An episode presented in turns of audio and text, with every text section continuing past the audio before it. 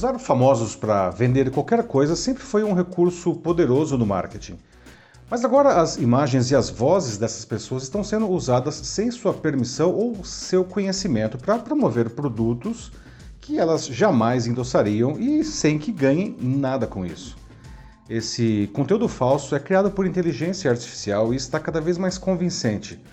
Além de anunciar todo tipo de quinquilharia, esses deepfakes, como é conhecida essa técnica, podem ser usados para convencer as massas muito além da venda de produtos envolvendo aspectos políticos e até para se destruir reputações. O processo todo fica ainda mais eficiente porque as pessoas acreditam mais naquilo que desejam, seja em uma pílula milagrosa de emagrecimento ou nas ideias insanas do seu político de estimação. Portanto, os bandidos usam os algoritmos das redes sociais para direcionar o conteúdo falso para quem gostaria que aquilo fosse verdade. Há um outro aspecto mais sério.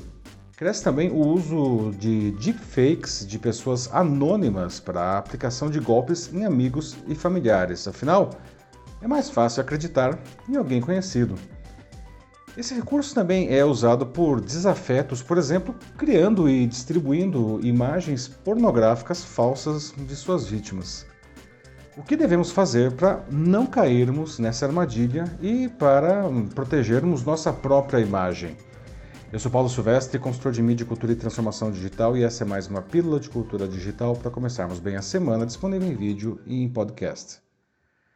As redes sociais, que são os maiores vetores da desinformação, agora se deparam sob pressão com o desafio de identificar esse conteúdo falso criado por IA para prejudicar outras pessoas mas seus termos de uso e até alguns de seus recursos tornam essa tarefa mais complexa que as dificuldades inerentes da tecnologia. Por exemplo, redes como o TikTok e Instagram oferecem filtros com inteligência artificial para que os seus usuários alterem e supostamente melhorem suas próprias imagens, não? uma distorção da realidade que especialistas afirmam criar problemas de autoestima, principalmente entre adolescentes. Além disso, muitas dessas plataformas permitem deepfakes em algumas situações, como paródias. Isso pode tornar esse controle ainda mais difícil, pois uma mentira, uma desinformação, um discurso de ódio pode se esconder subliminarmente nos limites do aceitável. Bom, uh, o deepfake surgiu em 2017, mas seu uso explodiu nesse ano graças ao barateamento das ferramentas e à melhora de seus resultados. Além disso, algumas dessas plataformas passaram a convincentemente simular a voz e o jeito de falar de celebridades. E também aprendem o estilo de qualquer pessoa para colocar na sua boca qualquer coisa, basta treiná-las com alguns minutos de áudio do indivíduo. O pacote de enganação se completa com ferramentas que geram imagens e vídeos falsos. Na prática, é possível simular qualquer pessoa falando e fazendo de tudo. A complexidade do problema cresce ao transcender as simulações grosseiras e óbvias. Mesmo a pessoa mais ingênua pode não acreditar ao ver um vídeo de uma celebridade de grande reputação destilando insanidades, né? Por isso, o problema maior não reside em um fake dizendo um absurdo, mas ao falar algo que o, o original, digamos assim, poderia ter dito, mas não disse. É nessa zona cinzenta que os criminosos atuam. Um exemplo pode ser visto na terça passada, quando o apresentador esportivo Galvão Bueno precisou usar suas redes sociais para denunciar um vídeo com uma voz que parecia ser a sua insultando o Edinaldo Rodrigues, que é presidente da Confederação Brasileira de Futebol, a CBF. Como disse o Galvão, abre aspas, fizeram uma montagem com coisas que eu nunca disse e nunca diria, fecha aspas. E ele não disse mesmo aquilo, ah, mas poucos estranhariam se tivesse dito. Duas semanas antes, após a derrota da seleção brasileira para a Argentina nas eliminatórias da Copa do Mundo, o apresentador fez duras críticas ao mesmo presidente. E vale dizer que há uma guerra pela liderança da CBF e Rodrigues acabou, aliás, sendo destituído do cargo no dia 7 agora, né? pela Justiça do Rio. Bom, um, o deepfake de famosos já gerou, aliás, um, um, enorme debate no Brasil nesse ano. No dia 3 de julho, um comercial sobre os 70 anos da Volkswagen no país provocou polêmica ao colocar a cantora Elis Regina, que morreu em 1982, cantando ao lado da filha Maria Rita.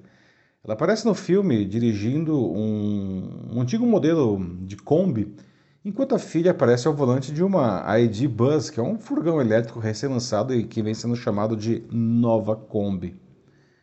Muita gente questionou o uso da imagem de Elis, mas vale dizer que, nesse caso, os produtores tiveram a autorização da família para o uso dessa imagem. Além disso, ninguém jamais propôs enganar o público para que achasse que a Elis estivesse viva, claro. Né? Outro exemplo aconteceu na recente eleição presidencial argentina. Durante a campanha, surgiram imagens e vídeos dos dois candidatos que foram ao segundo turno fazendo coisas condenáveis.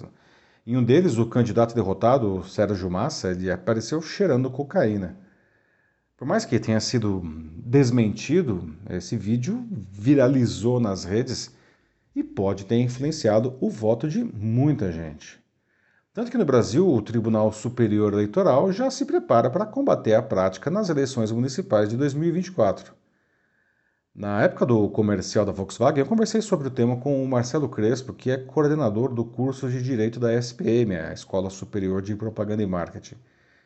E para ele, ficará mais difícil a olho nu detectar ah, o que é verdadeiro, restando aos peritos eh, identificar as falsificações.